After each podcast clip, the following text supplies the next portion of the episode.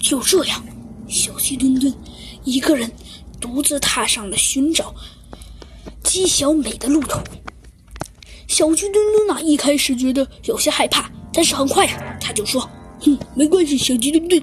再说了，你有小鸡墩墩飞弹，也不会怕他的。”他越说啊，觉得自己越有力气。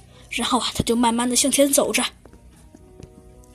但是，他好像，他好像突然发现姬小美突然不见了，这可让小鸡墩墩大吃了一惊。奇怪。姬小美去哪里了？小鸡墩墩的说着，却忍不住往前走了几步。奇怪，姬小美到底在哪里？我一定要找到她。哎呀，好冷啊，好冷好冷！咦，奇怪，那到底在哪里呢？哎呀，嗯，奇怪。诶，在那里，小鸡墩墩突然好像发现了鸡小美似的，眼睛瞬间看向了一个地方。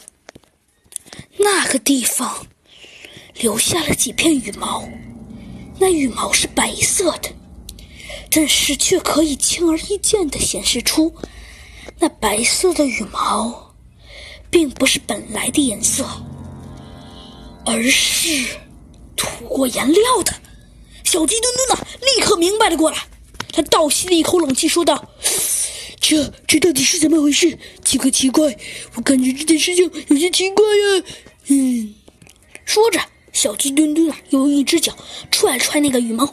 可谁知这一踹可不得了，居然居然那个羽毛的一边露出了黑色。